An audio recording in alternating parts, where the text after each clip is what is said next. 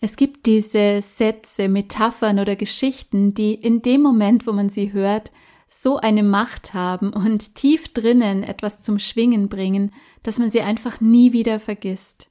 Vielleicht hast du auch schon solche Aha-Momente erlebt, die dich sehr berührt und etwas in dir verändert haben.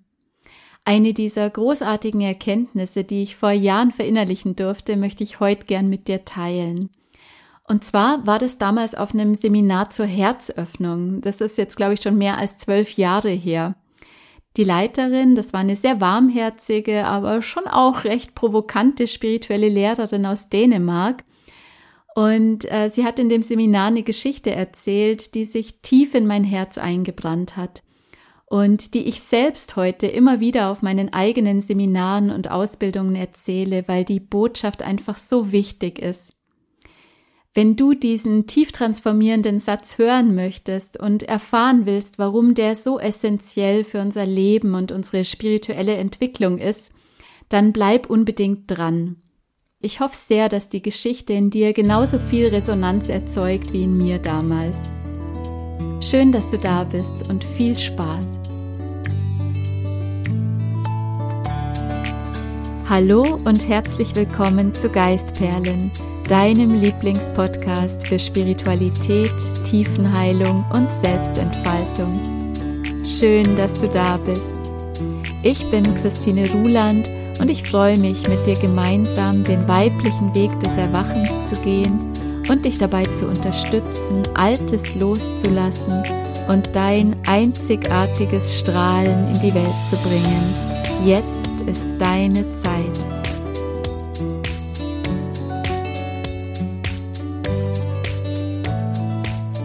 Ich weiß nicht, wie es dir geht, aber ich bin mehr als skeptisch und vorsichtig mit sogenannten spirituellen Lehrern und Gurus und Heilern, die so eine Aura der Allwissenheit und der Unfehlbarkeit um sich herum aufbauen und einem von oben herab ihr Weltbild und ihre Moral predigen wollen.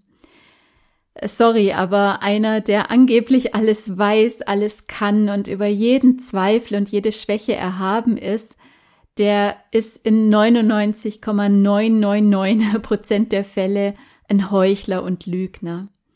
Also ich jedenfalls, ich möchte von Menschen lernen und nicht von falschen Heiligen.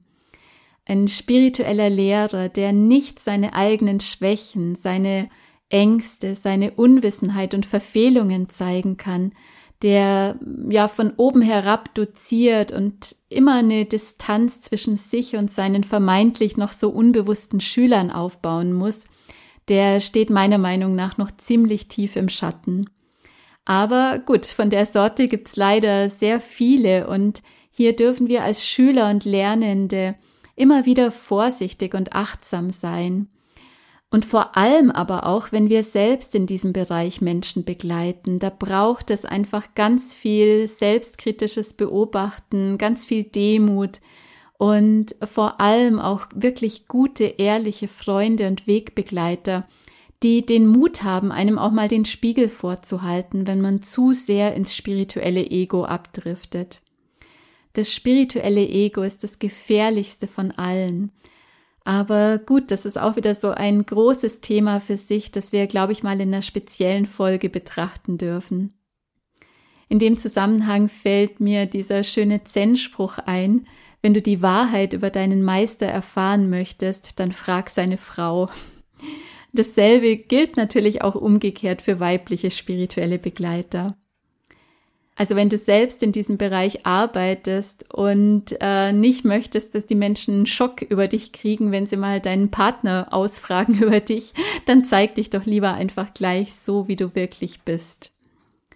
Ich finde Mensch sein, authentisch sein, demütig sein, fehlbar sein, die Bereitschaft für immer Schüler und Lernender zu sein, das ist für mich die Haltung eines wahren, aufrechten Lehrers.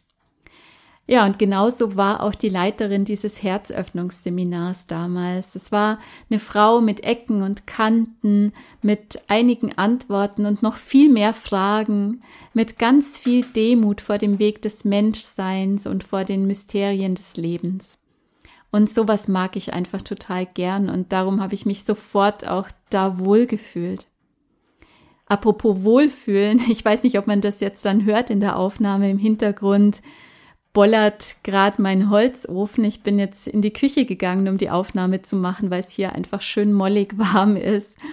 Also falls du das hörst, dann lass dich einfach anstecken und einhüllen in diese warme, wohlige Atmosphäre.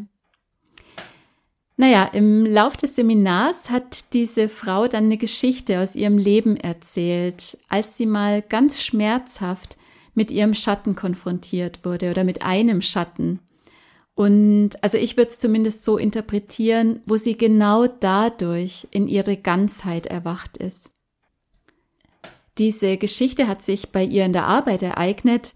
Ehrlich gesagt kann ich mich nicht mehr so ganz an die Details erinnern. Ich weiß nicht mehr, ob es um ihr Seminarbusiness ging und sie die Chefin war und die andere Dame eine Sekretärin oder ob die beiden irgendwo als angestellte gleichberechtigte Kolleginnen waren. Aber das spielt auch überhaupt keine Rolle. Jedenfalls hatte sie sich über irgendeinen groben Fehler der Kollegin aufgeregt und ist sehr wütend geworden, aber ohne die Frau persönlich anzugreifen. Sie hatte halt einfach so einen kleinen Ausraster, hat ein bisschen getobt und ja, das war's dann. Und also soweit ich mich erinnere, war es wohl auch so, dass sich schon einiges angesammelt hatte an Fehlern und Unkonzentriertheiten bei der Kollegin und das war jetzt wohl so der Tropfen, der das fast zum Überlaufen gebracht hatte. Naja, und die Kollegin war nach dem Vorfall sehr eingeschnappt und ist ihr dann tagelang aus dem Weg gegangen. Für die Seminarleiterin war eigentlich alles schon längst erledigt. Sie hatte sich geärgert, sie hat ihren Gefühlen Luft gemacht, aber ohne die Kollegin fertig zu machen. Und jetzt wollte sie einfach wieder ganz normal mit der Frau zusammenarbeiten und wieder normal kommunizieren. Also für sie war es einfach erledigt. Aber die andere Dame hat auf stur geschaltet und hat ihr permanent verächtliche Blicke zugeworfen und sie total geschnitten. Und das wiederum hat dann dafür gesorgt, dass ähm, ja diese spirituelle Lehrerin sich im Lauf der Zeit immer schlechter und schändlicher gefühlt hat. Sie kam sich so richtig böse und unzulänglich vor und hat sich einfach scheiße gefühlt. Und irgendwann war es dann so, dass die beiden sich auf dem Weg zur Teeküche mal wieder begegnet sind und da hat sie dann all ihren Mut zusammengerafft und die Kollegin an den Händen genommen, ihr in die Augen geschaut und gesagt, Du gehst mir jetzt seit Tagen aus dem Weg, du bestrafst mich mit Verachtung und Missgunst. Aber weißt du was? Diese Person, die du da erlebt hast, diese Wut, auch das ist ein Teil von mir. Aber es ist eben auch nur ein Teil von mir. Wow, diese Worte haben es in sich, oder?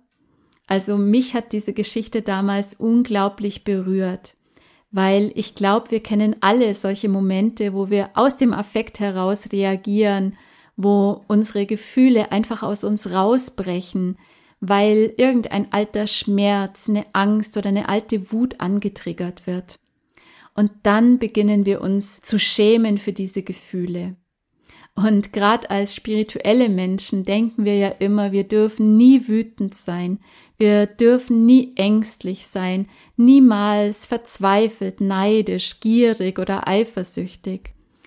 Und weil dieses Menschsein oder diese Facetten des Menschseins nicht zusammengehen mit unserem Bild von dem spirituellen Menschen, lauern hier zwei große Gefahren, nämlich entweder, dass wir uns selbst komplett fertig machen und immer mehr verzweifeln aus die, auf diesem spirituellen Weg, der uns ja eigentlich frei machen sollte, oder wir werden zu Heuchlern.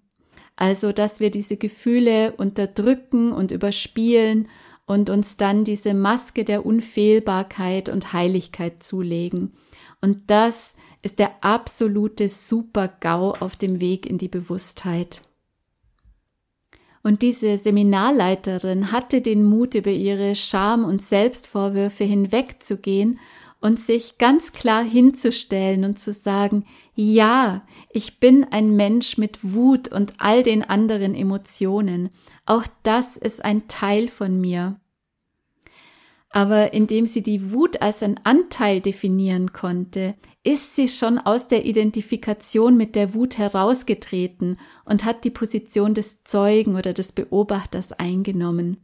Und genau darum geht's auf dem spirituellen Weg. Ich bin nicht die Wut, aber die Wut ist ein Teil meines Menschseins, den ich akzeptieren und annehmen darf und wo ich einfach lernen darf, immer besser mit ihr umzugehen. Und im nächsten Schritt ist sie im Grunde in die Vergebung gegangen, indem sie gesagt hat, es ist aber auch nur ein Teil von mir. Es gibt so viele Anteile, natürlich einige dunkle Anteile, aber auch ganz viele gute und lichtvolle. Das ist meine Persönlichkeit. Und dahinter liegt noch etwas viel Größeres, was von all dem unberührt bleibt. Und das ist die Lektion, die ich dir heute gern mitgeben möchte, wenn du magst. Steh zu dir, nimm deine Gefühle und dein So-Sein an mit all dem Licht und dem Schatten, der da ist. Das ist der erste und der allerwichtigste Schritt auf dem Weg. All das ist einfach ein Teil deines Menschseins, nichts, wofür du dich verurteilen oder schämen müsstest. Es ist ein Teil von dir, aber eben auch nur ein Teil von dir. Und mit der Zeit kannst du immer besser lernen, mit diesen Gefühlen und Verhaltensweisen umzugehen, indem du dich am besten wirklich täglich darin übst, immer wieder in die Beobachterposition zu gehen und das Gefühl bis zu seiner Quelle zurückzuverfolgen, ohne dich mitreißen zu lassen. Also tritt aus der Identifikation mit dem Anteil heraus, geh in dein Zentrum und in die Verbindung mit dem Wesen, das dieses Gefühl wahrnimmt, das diese Gedanken und dieses Verhalten wahrnimmt. Wenn ich beobachten kann, dass ich wütend bin, dann bin ich nicht die Wut. Das ist wie mit dem Wahnsinn. Ein Wahnsinniger kann nicht erkennen, dass er im Wahn ist. Er ist so identifiziert mit seiner Wahnvorstellung, dass er das überhaupt nicht realisieren kann, ja. Also um Wahnsinn überhaupt wahrnehmen zu können, muss ich gesund sein. Und mit unseren Gefühlen ist es genauso. Um überhaupt wahrnehmen zu können, dass ich wütend bin, muss da ein Teil in mir sein, der das beobachtet von außen und der nicht Wut ist. Also ich, Christine, bin nicht ein wütender Mensch, aber die Wut ist ein Teil von mir genauso wie sie ein Teil von dir und von jedem anderen ist.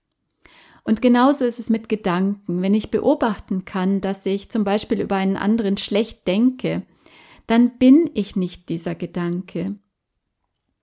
Und damit sind wir schon ganz tief auf dem spirituellen Pfad, nämlich bei der Frage aller Fragen, wer ist denn dieses etwas, das die Gedanken und Gefühle und diesen Körper wahrnehmen und beobachten kann?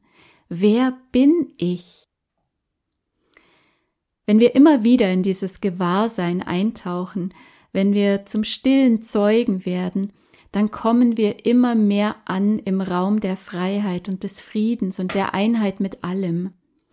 Und das ist genau dieses ominöse Hier und Jetzt, von dem immer die Rede ist.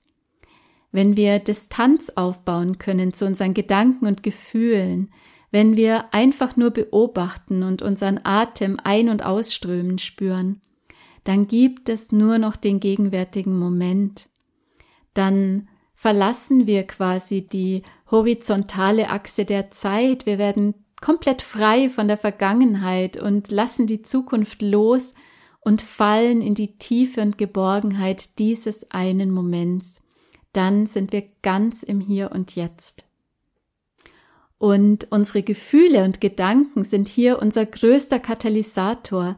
Deswegen sollten wir niemals versuchen, sie auszurotten oder zu unterdrücken. Immer wieder höre ich von meinen Schülern die Frage, oh, was soll ich nur tun, damit bei der Meditation diese Gedanken endlich aufhören? Wie kann ich die löschen und ausradieren? Ja, bitteschön überhaupt nicht, weil dein Verstand, den brauchst du. Es ist so unglaublich wichtig, dass wir diesen Denkapparat haben, der ist uns so ein wunderbarer Diener, aber wir haben einfach den Fehler gemacht, dass wir ihn zum Herrn gemacht haben. Also es geht nicht darum, die Gedanken und die Gefühle auszurotten und wegzuhaben. Es geht einfach nur darum, unsere Identifikation damit aufzulösen und zum Beobachter zu werden. Wenn wir von unserem Zentrum aus unsere Gefühle und Gedanken beobachten lernen, dann werden sie einfach nur wunderschön, dann sind sie etwas absolut Faszinierendes und in keinster Weise mehr bedrohlich.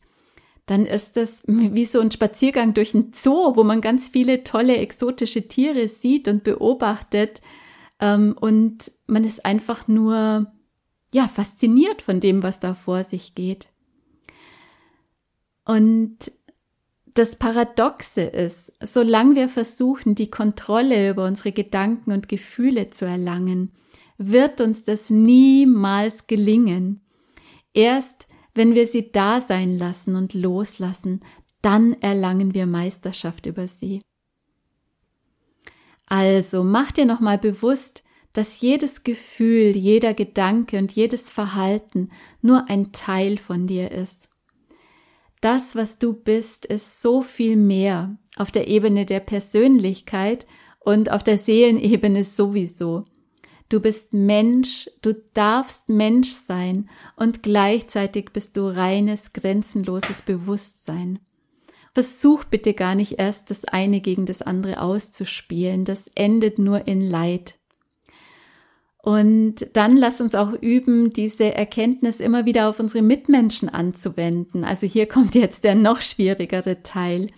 Kein Mensch ist nur das, was wir in ihm sehen oder was uns jetzt gerade aufregt und ärgert. All das ist ein Teil von ihm, ja, aber es ist eben auch nur ein Teil von ihm. Und hinter all dem, hinter all diesen Anteilen ist er ein genau so strahlendes göttliches Wesen wie du und ich. Ja, dazu passt heute mein Abschiedsgruß ganz besonders gut. Namaste, das Göttliche in mir verneigt sich vor dem Göttlichen in dir. Und ich möchte heute fast noch hinzufügen, das Menschliche in mir mit all seiner Schönheit und seinen Abgründen verneigt sich vor dem Menschlichen in dir. Bis zum nächsten Podcast. Mach's gut, deine Christine.